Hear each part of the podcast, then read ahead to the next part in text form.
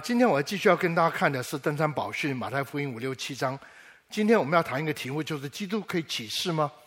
啊，基本上这在马太福音的第五章三十三到三十七节。那这几个经文呢，这几个事情，比如说基督徒啊，各位呃，不可以恨人，不可以怎么样怎么样等等。那纵然宗教徒也会讲这种事情，但主要是说 no no no，我们不是走宗教的路，不是因为律法规定 do's and don'ts 做这个不能够做这个。一个基督徒如果他的生命是改变。他自然而然，第一个明白神的心意，他自然而然他会靠神的力量活出神的心意来，不是他刻意的要做什么。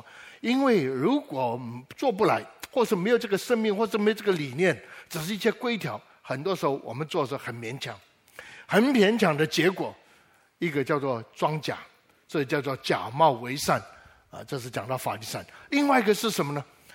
除了这个这个装甲以外，另外一个是什么？就是变成一个所谓的属灵的重担，所以当主耶稣说：“凡劳苦担重担到我这来，我就要得安息。”那句话不是对不信主的人讲，那句话是对宗教徒来讲的，特别热心的宗教徒。他本来生活上各方面就已经很辛苦，这时候背上一个宗教，因为他做不来，但宗教告诉他做这个不做这个，所以他变成呢，成为一个叫做劳苦重担。主耶稣说：“no，这条路是不对的，这条路是没路可以走的。”所以凡劳苦担重担，到我这里来，来到，然后主耶稣说：“你要跟我同负一轭，因为我的轭是容易，我的担是轻省。”所以，当我们与主同负一轭的时候，你会发现，我们整个的生活从信仰开始，进到我们的生活，会有一个很大的突破。当然。这时候我们常碰到一个问题，很多的啊机会，基督徒问我牧师，我可不可以啊？我说为什么要谈？因为就要去法院呢、因为呃，特别在国外的时候，有时候做某件这这在官场呢，你还是需要什么发誓啊啊，这个起誓啊等等这些东西，可不可以做这种事情？不，圣经说不可以做吗？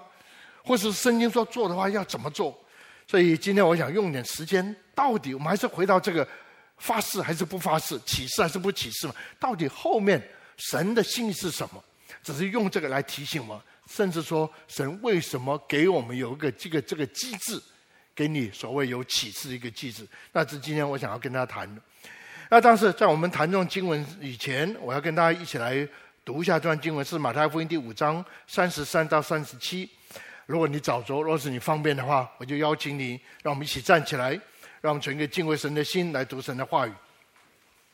马太福音第五章三十三节，我们一起来读。你们又听见有吩咐古人的话说：不可背誓，所起的事总要向主谨守。只是我告诉你们，什么事都不可起，不可指着天起誓，因为天是神的座位；不可指着地起誓，因为地是他的脚凳。也不可指着耶路撒冷起誓，因为耶路撒冷是大军的京城；又不可指着你的头起誓，因为你不能使一根头发变黑变白了。你们的话是就说是，不是就说不是。若再多说，就是出于那恶者。我们去祷告，主啊，求你对我们说话。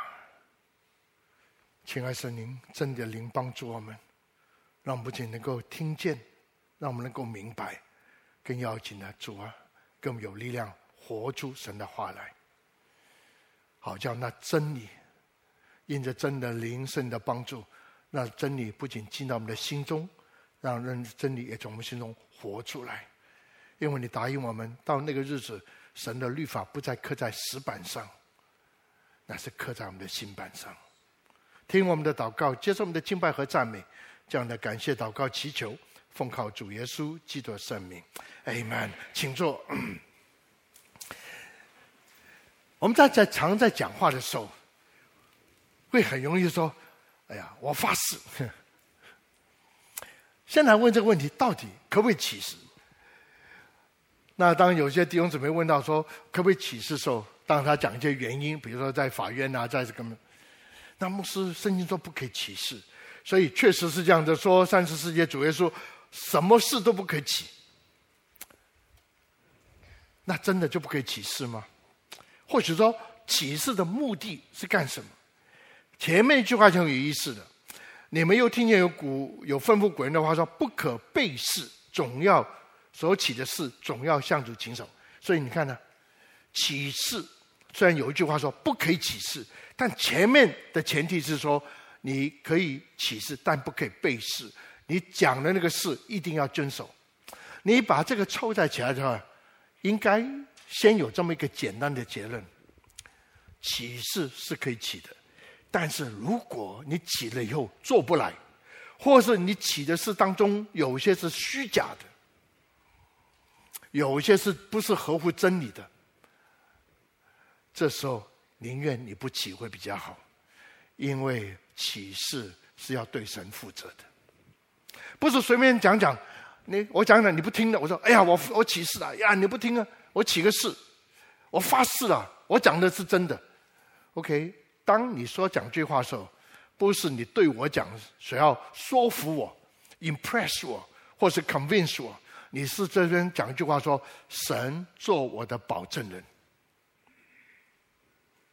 换句话说，你讲这个事情，能够在神面前站立得住。你可以为了说服我，你就可以指着神的名来启示。但是你如果在神的面前站立不住，百分之就算你百分之八十是对的，中间为了一些的方便，为一些的好处，为了一些的不要损失这么多，你加油加醋，我在里面添了一些编了一点所谓的不是正当的故事。或许我做的时候明明知道这样的做法跟圣经的原则。跟神的心意是不相同的，但是如果我还是做了，万一被人家查到了，万一被人家知道，我就用这个来做一个借口，我起誓，起码目前我就可以躲过这一关。今天我不是要讲这个题目，不语言是非常重要。你的话有没有能力？你的话有没有权柄？常有弟兄姊妹跟我说，做父母的孩子都不听，你要问为什么不听？因为你讲话没有权柄。为什么你是做老板，你底下伙计不听？他肯听，他不会跟你顶嘴，因为你是老板啊。我孩子有时候会跟你顶嘴，不，他说爸爸你讲的有真没有错了，但里面有掺假的。所以呢，到底？主耶稣在讲一句话的时候，宗教家说：“只要我做了某件事情，错的都变成对。我做半真半假，但是我一启示，所以呢，半真半假的也变成对。起码在目前，我可以躲过或者逃过人家的批评，是这样吗？”主耶稣说：“那是宗教徒的做法，或者有修养的做法。但是一个神的儿女，是就是。”不是就说不是，这不是只是说不要犯罪，只是我要告诉各位，如果是就说是，不是就说不是，你要知道，你的话语会带出权柄来。让我再解释，人与人当中有一样事情是必须要发生的，如果我们能够生活在一起、工作在一起，不论是夫妻，不论是父母跟孩子，不论是在公司里面，你是老板，我是伙计。沟通是必须的，但是我相信你会同意这样的说：沟通的时候不太容易，有时候弄了半天有沟没通。从语言的这个角度来讲，如果我会很会讲话，你也很会听话，就听，最多最多我讲的你能够抓住我讲的准确的抓住，照语言学家告诉我，大概是百分之三十。所以呢，你的肢体的动作。加上了不断的沟通，所以他听不懂了，或者他讲啊，你这样说吗？我说不是，所以我就在解释。所以沟通除了一些的用一些的方法来补补助，而且加上不断的沟通，所以这样的沟通会有果效，但是还是没有完全的果效。因为最后原来不是方法的问题，我们都知道沟通的重要，一起同心的重要，但是弄了半天以后。你也没没劲的，哎呀，算了算了，讲了半天不听，那就算了，就这样子吧。那为什么会有这个？因为原来不是语言的技巧的问题，也不是那个思想有没有表达清楚问题，最后是一个信任的问题。这就讲出我们讲话的时候，与人相处虽然讲话是必须的，但为什么与人相处这么难，甚至沟通了这么多方法这么多等等。我参加过一些夫妻夫妻营，但也看过很多书，所以夫妻沟通很重要。但你沟通弄了半天以后，真会通吗？有时候我们做牧师处理一对夫妇的问题，完以后，这个我就说，你丈夫已经解释了，那姊妹你要听啊。哎，牧师，我不要讲这个，但是他过去讲的，他常骗我哎。哎，我说不要讲过去，那我怎么弄得完呢？今天这个你先搞清楚好不好？那今天他没有讲错，哎，今天他讲的就算有道理，但是过去他已经骗惯我了，我现在真要听吗？这不是沟通的问题。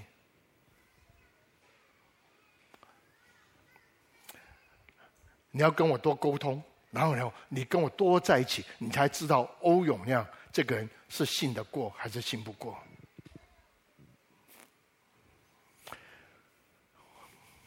这是什么问题？这是生命的问题。OK，先回到这个地方来。后来我发现跟你沟通不通的，最后你就说我发誓，因为你发现一件事情，对方信不过你的时候，因为很明显你不能够，对方不能，因为他不能够真的真正判断我讲的是真是假，他甚至不能够判断我是对是错的，他根本不能够判断我里面真正想什么。比如说，弟兄啊，我今天看你穿套西装真漂亮。他会问一句话：“真的吗？”你们听过这句话？哎，拜托，我已经讲出来，你穿的很漂亮，不就是了吗？那还要问我是真的吗？因为他想，今天你讲这句话，以前都不讲。今天讲这句话，你真的觉得我今天穿的西装很漂亮，还是你觉得今天我穿的西装不好看？这是人信任的问题。如果用圣经讲，如果我们不能够同心，我们是很难同心。不见得我跟你的看法要一模一样，就是但是你知道我的看法是这样，而且你知道跟我不同的在哪里。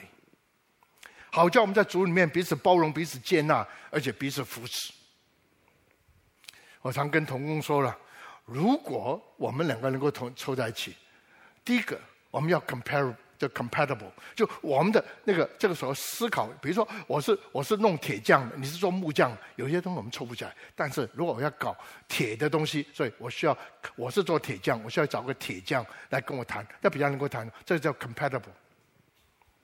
不仅这样，我们的 chemistry 要对，做第二个 C 叫 chemistry，就我们的个性的那个啊，第三个最要紧的，最后我们能够彼此 complement，我们能够彼此的互补。我觉得一个 team 一个团队能够起来，你一定有这个东西。所以不是说，哎呀，你来了，我有个空缺你就进来，或者说有什么东西我们就做一做，呃，做不来。少一样，我都认为要成立一个 team，这个团队很难。不感谢主，神允许我在灵安堂待这么久，让我能够跟同工待这么久。坦白说，我比较容易把这个团队做一个调动。不过 anyway，这是要跟大家讲。原来沟通同心不是这么容易，因为不是技巧的问题，不是方法，最后是我信得过你，你信得过我的问题。这时候怎么办呢？为了我让你信得过我，所以这时候，哎呀，你再不信了，我发誓好了。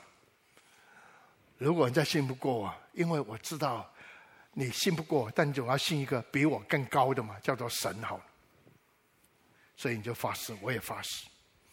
有时候你指着你的神来发誓，有时候当然如我们信仰不一样，有时候神都不用讲，我发誓，其实你发什么誓我也搞不清楚，你对谁发誓我不清楚，为什么？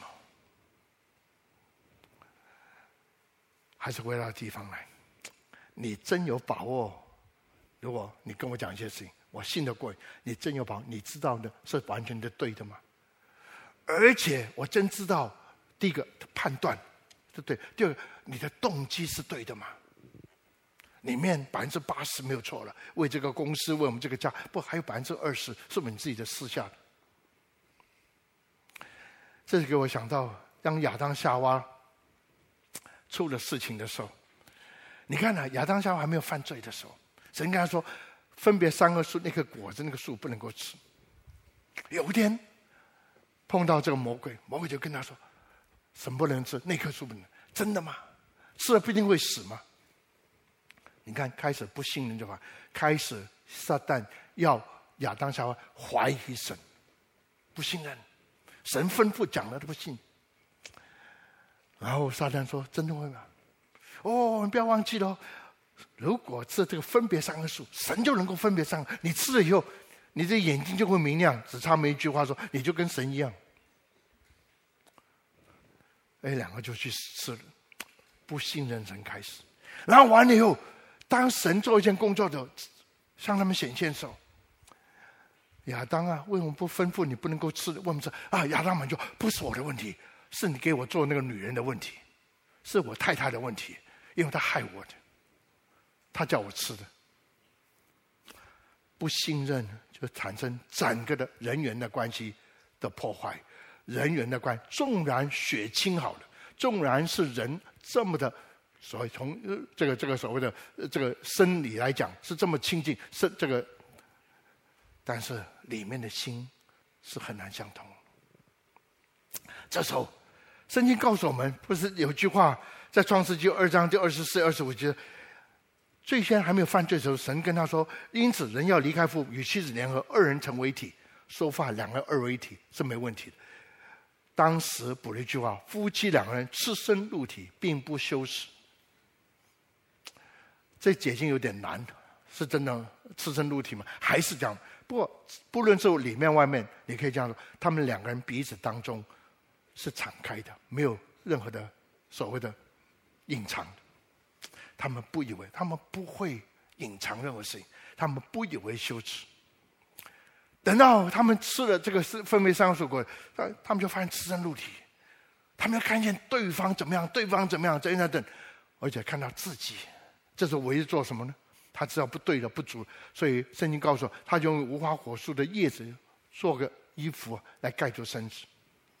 但神遇见他们以后，神就说：“no，不是用这个。现在已经犯这个大错，只有另外一个方法，不是用叶子做个衣服盖着身子。这代表什么？叫做宗教的行为，人的宗教，人为重要性。神说这个没有办法解解决人与人的问题，因为这不能够解决人与神的问题。所以神就用皮革，用皮革做了一个衣服给他们两个，来来盖这个身子，什么意思？”这预表将来神要为人预备的救赎，就叫献祭，然后要牺牲，要流血，因为血才可以洗净人的罪。当然，最后是预表主耶稣基督。原来所谓的沟通不良，原来发现最后的最要紧，不是说技巧够不够，不是方式够不够，是最后我的生命，你的生命，我们在一起的时候。我们的生命有没有完全的被神来得着？不仅罪要得赦免，而且我们要带着一个重新回到那个没有所谓的隐藏的生命，或者回到那个诚实的生命。在我讲到第三点，我要讲第二点：那宗教也好，或者只要人的修养也好，一点用处都没有吗？启示真可以建立人与人间的所谓的诚信吗？这是我给的题目，因为要回到这段经文来。只是我告诉你们，什么是不可以？不可以指着后面，因为天是神的座位。第三十五节，不可以指着地起誓，因为地是神的脚凳；也不可以指着耶路撒冷，因为耶路撒冷是大军，就神的京城，王的君臣；也不可以指着头起誓，因为你不能使一根头发变白。这整个这个观念是从宗教来的，是从当时犹太人。这是从十诫里面有个叫做“不可以妄称耶和华的名”。当时我起誓，那当然这些人都是所谓的犹太教或者都是信神，他们的这神就这位神就叫耶和华。所以我想，我起誓，我怎么能够想我指着耶和华起誓，我指着上帝起誓？所以每一个人在为了要躲开他的不诚实，为了要将他讲的不正确，不论是哪一种原因。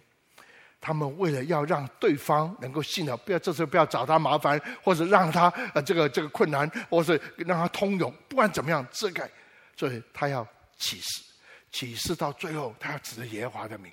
那时候，所以摩西说不可以，不可以妄称耶和华的名。中文是翻成妄称，所以蛮多英文也翻的就 in vain，就是只是把名字提出来，但是没有什么效果。不，有些英文甚至翻 misuse，乱用耶和华的名。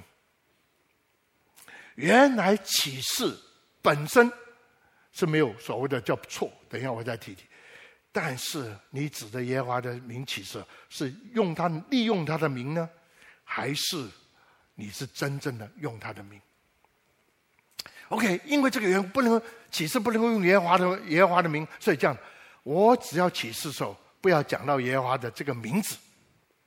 我只是天启誓，我们华人也会这样说：我对天发誓，我对地发誓，我对耶路撒冷发誓，我对我的头发誓，指着我头发誓。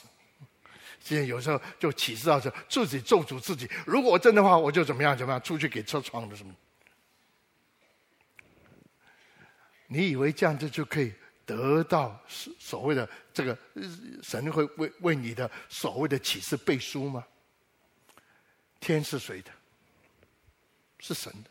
地是谁的？是神的。耶路撒冷是谁的？是神的。包括你的头，包括你头上跟头发也是神的。换句话说，你不能够制造一些东西，不能够抓住一些东西，启示就可以说服别人。换句话说，就是你不提耶和华的名，就是你讲不对的时候，我讲假话的时候，中间真假混在一起的时候，耶和华说这是不说喜悦。既然你用到启示这个字，发誓这个字，是指着我来发誓的话，发誓。如果你在我的面前，你所讲的都不能够在我面前站立得住，你怎么可以在人面前站？如果你在我面前，我不能够这蒙我的喜悦，我怎么能够帮助你说服那个人？基本上这句话是这这个意思。所以启示有时候呢是真假放在里面，有些是为了掩盖我们的错。哎呀，一直否认否认，大家我发誓，我没有做这种事情。坦白说，你是做了。讲也是你讲，所以这些东西是放在，因为我要花点时间讲的后面，所以要紧的是在这里，讲话要真实。其实整个的经文讲，是人离开了神以后，才开始叫做讲假话；是人犯罪以后，讲假话就成为他掩盖的的错误的一个的方法，甚至到个程度，他就发誓。但神说。如果你发誓指着我的名发誓，你先不需要是对于那个人负责，你先要对我负责。神说：“如果在我面前你都不能够站立得住，我都信不过你，你怎么可以叫别人信任你？”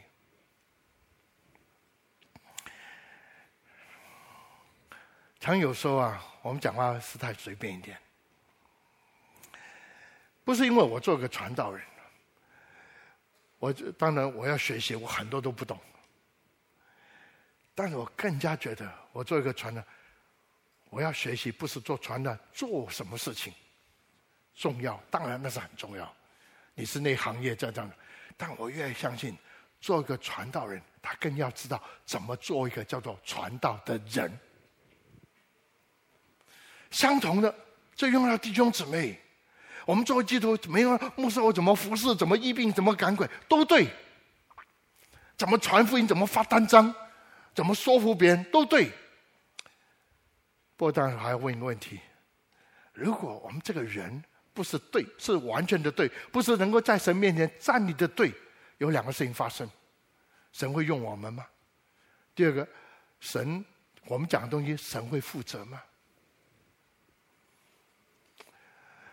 我讲这个没有任何批评论断，不有人跟我说，牧师这个事情怎么样？你看看怎么样？我只要问几句话以后，我发现他跟我讲的事情中间有很多我认为是有隐藏东西在里面，因为他都讲别人错，从来没有讲他自己不。他从我讲都是别人害他的，他没有讲到他在某些事情上他也做一些不恰当的事情，包括一些老基督徒在内。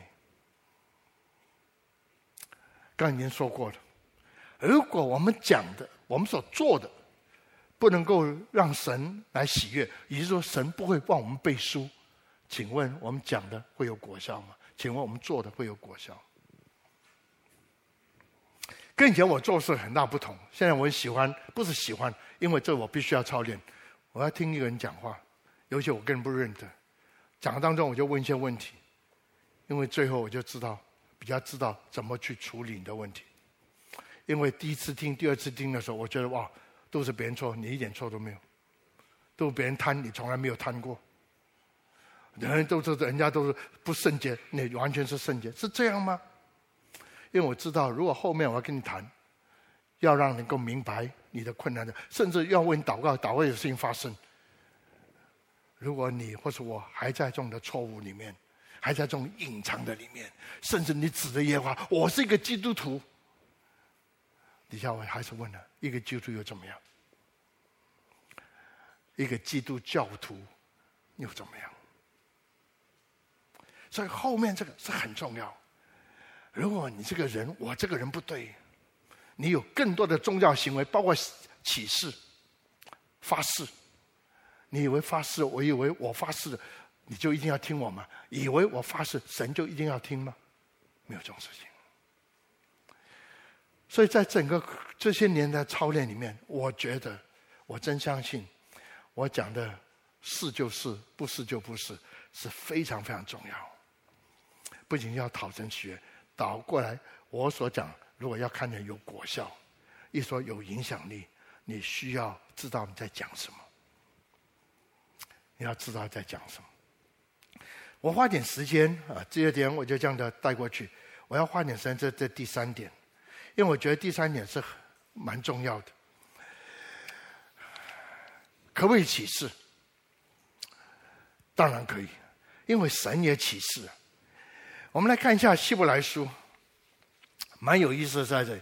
希伯来书单单的、啊，希伯来书是对那些所谓的基督徒，这就原来是希伯来人，就他们的本身比较是所谓属于犹太人。那有一群人叫做文士、法利赛人，他们很知道旧约。希伯来书的这些所谓的读者也很知道什么叫旧约。神有没有启示？有。第一个呢，这边讲到希伯来书第七章的二十节，我不会每节去解释，不，我只是引些例子。至于那些祭司，原不是启示立的，只有耶稣是启示立的，因为那立他对他说：“神说主起了誓，神者绝不后悔。”你要认为永远记得神启示，神发誓。这边也讲到第六章的十三节到十六节，有机会你回去看这些，是对亚伯兰说的。神讲到耶稣的时候，他起发誓，耶稣会怎么样？对亚伯兰说，神也发誓。当初神应许亚伯兰的时候，因为没有比自己更大可以起，可以指得起的，就指着自己来起誓。神是最大。说论福，我必赐大福给你；论子孙，我必叫你的子孙多起来。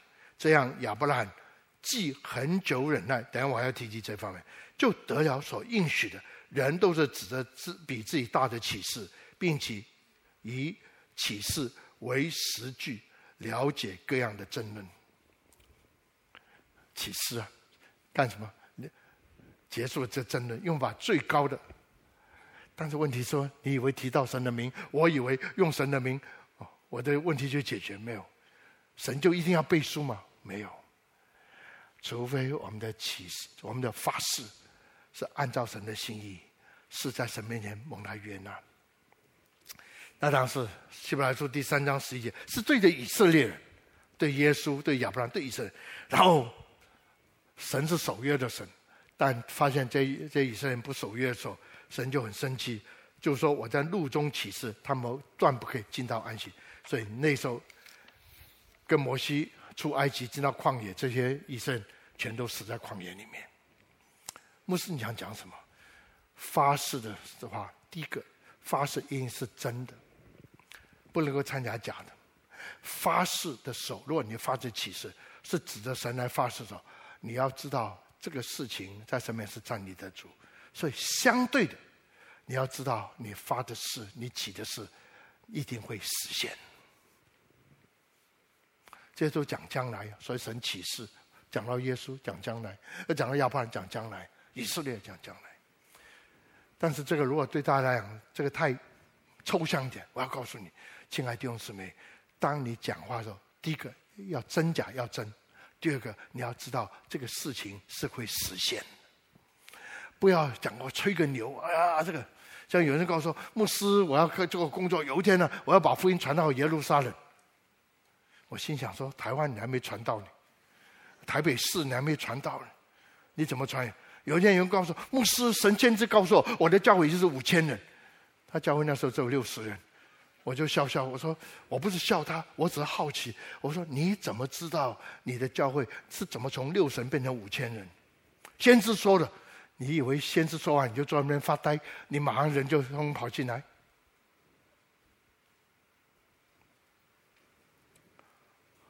你一定要了解。就是我在美国时候啊，碰到一次就看到我的女儿，她是弄建筑的，啊。她在 Stanford 那边有个 project 已经做完，她带我去 Stanford，在 Stanford 那个医院呢，他有做一个一个一个 build 一个 hospital，啊，在那边有多加一个新的，所以做了在那边，他的公司那边待了十二年，才把整块地发展出来。我看着我很开心。不过我还记得高三高二的时候，他申请大学。我说你要干什么？他说我要做建筑师。我说为什么你做建筑师？他说因为爸爸你是工程师，我要学你。I will I will follow your footstep。我说你真像个工程师吗？其实他比较像个艺术家。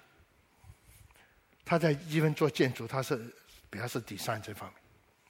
不过有一天我妻子跑过跟我说朱迪啊，他说他不要去去学建筑了。”他我说那学他学心理。我听以后我就头大，现在我已经搞不懂他。他读完心理的话，我更加搞不懂他，所以就跑去问他读心理。他说：“爹爹，我要告诉你，因为我的同学说读建筑以后找工作很难，读心理的话找个人进来，反正一大堆心理有毛病，只要让他躺在一个一个钟头，我就拿两百块，也不用做什么玩笑，跟他讲解，下次再来。”我就跟他讲三件事情。第一个，啊，Judy。第一个，因为这是你的 career，你要做一个你喜欢做的，不要做一个你不喜欢做的。第二个，你不仅要喜欢那个，你要知道你可以做得来的。如果你做不来，你会累死你。喜欢的不是靠着环境，因为别人会累死你。因为你去做一个你不喜欢，那个老板的同事会累死你。如果你做一个喜欢的，但是你做不来，自己会把自己累死。第三个，我就说，千万不要忘记，你一生都是为主，都是从神来的，不是为你自己。你要知道，在整个过，想到你做哪一个选择，哪一个工，是最能够所谓的荣耀神的。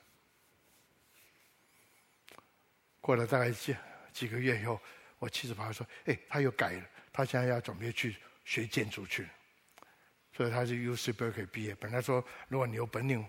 我把房子卖掉，你就跑去 MIT 去读好。不过我要说在这里，亲爱的弟兄姊妹，不仅是发誓，是你讲的东西要真实，是在于你评估整个东西是真实。你讲什么代表你想什么，你想什么代表你这个人是怎么样一个人。所以你只要听人多讲一些话，你大概知道他想什么。你跟他在处在一起的时候，看看他所想的，他讲的想，跟他生活的表现，你大概知道这个人是怎么一个人。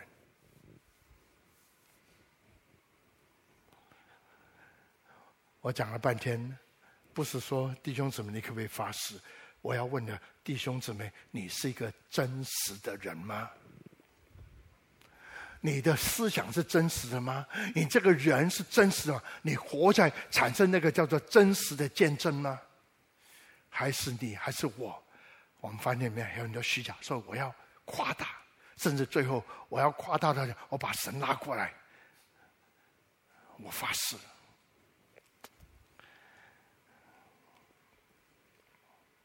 你要知道这几句啊，主耶稣讲就很有意思。他说：“是就是，不是就说不是啊。”这句话的这个，这里需我们需要一点了解这句话的意思。是就是，不是就说不是。基本上这句话就是启示，就发誓。这从语文角度，是就是，不是就不是。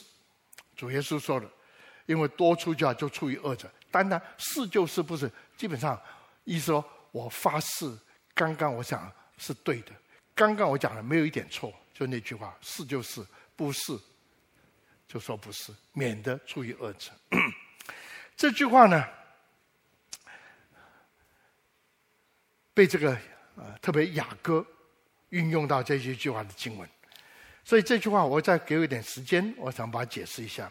雅歌在五章十一到十二节，这边讲到，因为雅歌就是书信都是面对这基督，面对很多的冤枉、很多的委屈、很多的控告等等。那时候基督徒是在一个困难的当中，所以。书信呢，差不多都是安慰、鼓励，甚至提醒弟兄姊妹要走在神的信当中。所以雅歌讲他们的话，第十一节这样说：那先前忍耐的人为主忍耐，我们称他们是有福的。他们听见过约伯的忍耐，所以这边把约伯忍耐拿出来，也知道主给他的结局。如果你读过约伯书，都知道。但整个的过程当中，明显主是蛮有怜悯、大有慈悲。我的弟兄们。最要紧的是不可起誓，不可指着天起誓，也不可指着地起，无论何事都不可起。你们说话是就说是，不是就说不是，免得你们落在什么？第基本上第十二节跟主耶稣马太福音讲的话是一模一样的话。OK，你主雅各把这话用在生活的里面，怎么用法？因为这时候弟兄姊妹、基督徒都受到逼迫。受到误会、受到攻击等等，心中很多的愤愤不平。那怎么办呢？如果一个不信人，一个什么政府把他抓去，然后要要或者一个一个做生意的时候，我不信你的，我讲了半天不听，最后我很容易就，我发誓了。真的吗？解释了半天你不听的，我不听，我就我以为这个就解决，那真的吗？坦白说。你发誓，先不要说那个人接不接受，神会接受你吗？如果里面还掺杂一些不对的东西，回到约伯，约伯这时候莫名其妙一个困难来的，一下整个家都垮掉，然后几个他的好朋友来跟他说，这三个朋友来，有道德家，有宗教家，有神学家，跟他说约伯这个不对，不这个不对，约伯苦的要命。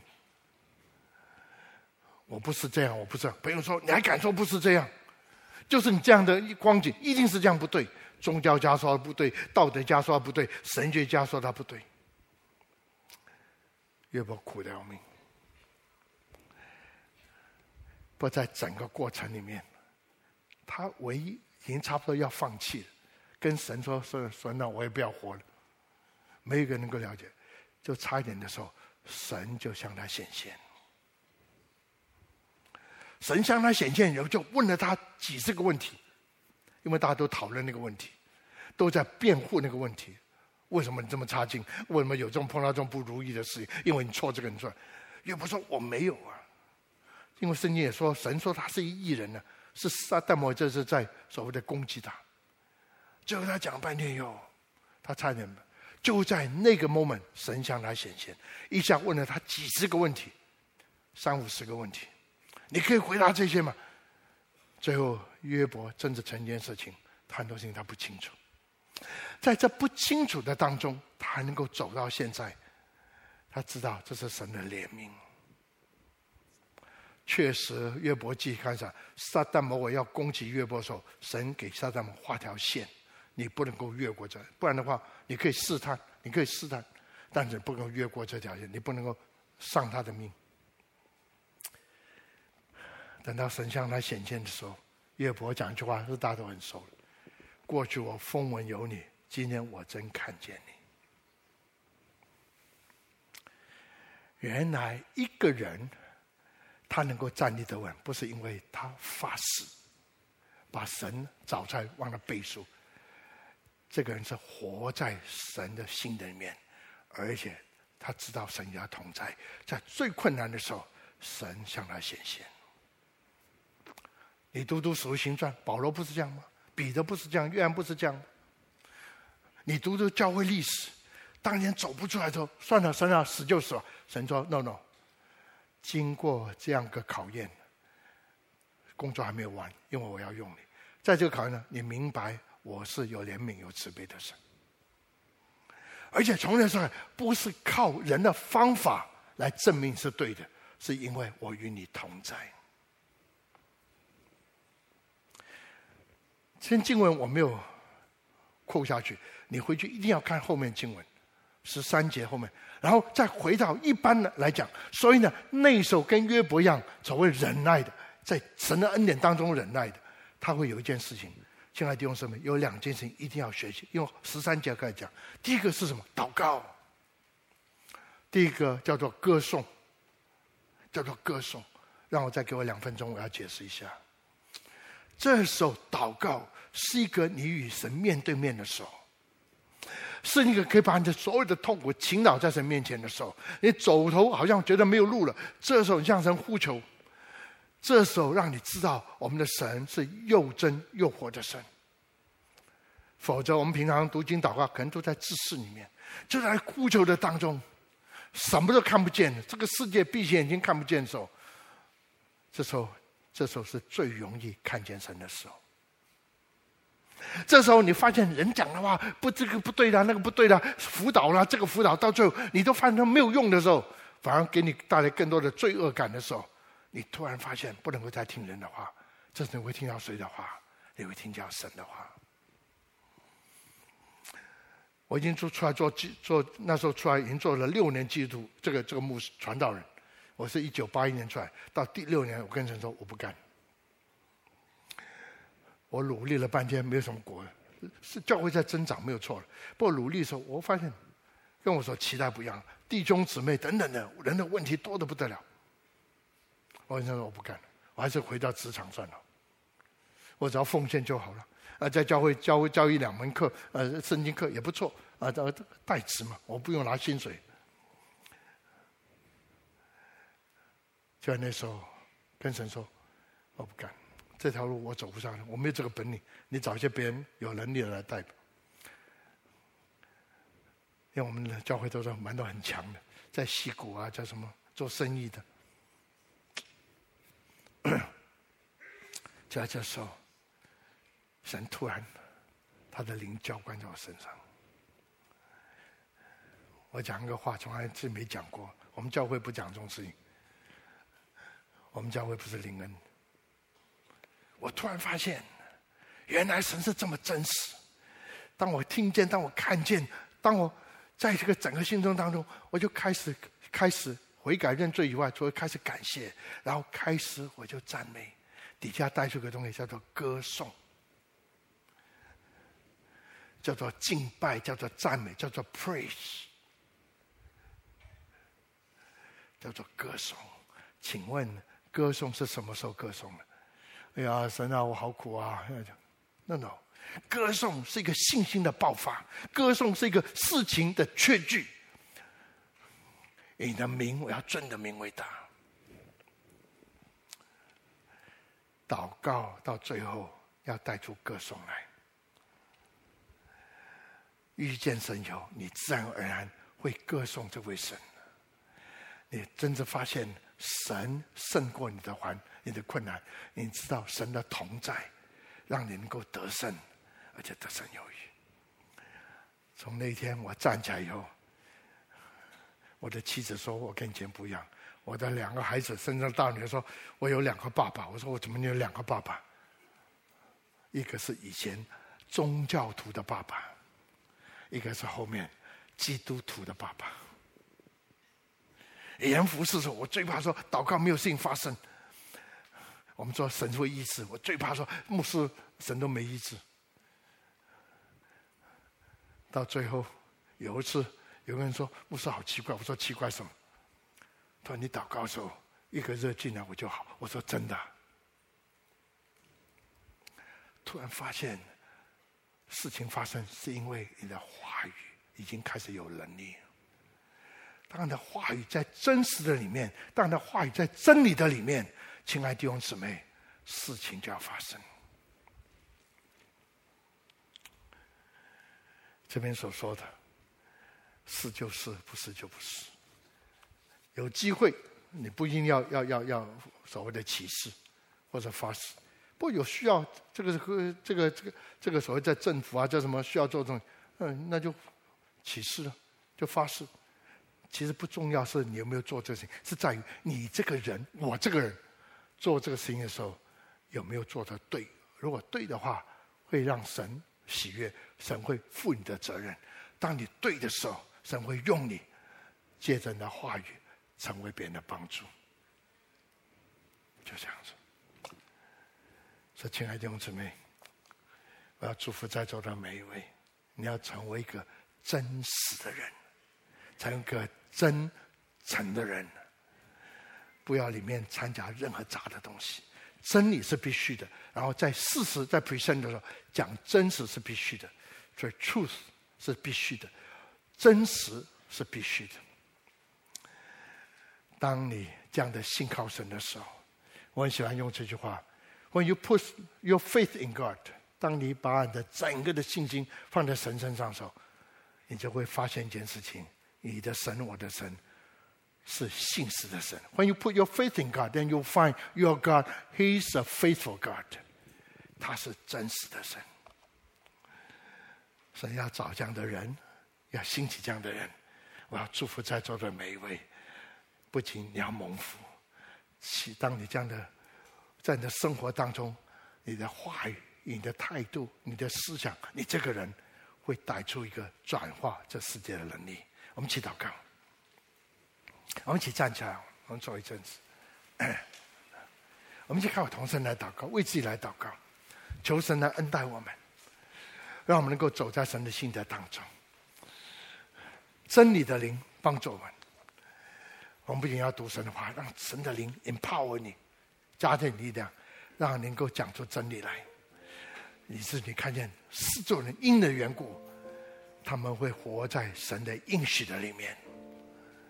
他会成为，你要成为一个蒙福的人，四周人也因为缘故，他们也可以得着成为一个蒙福的人。我们看我同声来祷告。哦，主啊，主啊，在在仰望。